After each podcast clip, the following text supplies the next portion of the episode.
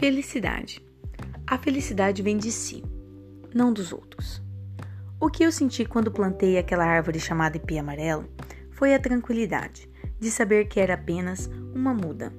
E um dia ela se tornará uma grande árvore frondosa, e com o chegar de cada primavera ela florescerá, numa cor única e majestosa, para que os meus descendentes talvez possam ver com seus próprios olhos.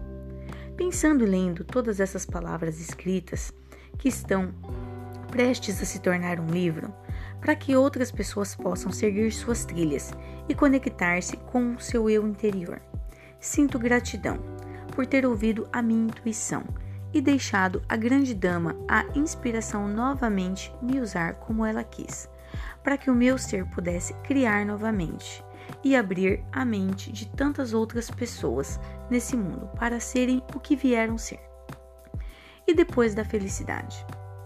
De ser a minha melhor versão, hoje sinto o orgulho de ter uma trilha onde posso co-criar e conectar-me com o universo, deixando ele me guiar todos os sentidos dessa vida breve, onde não sabemos quando será nosso último suspiro, mas onde respiro todos os dias como se fosse o último da minha vida.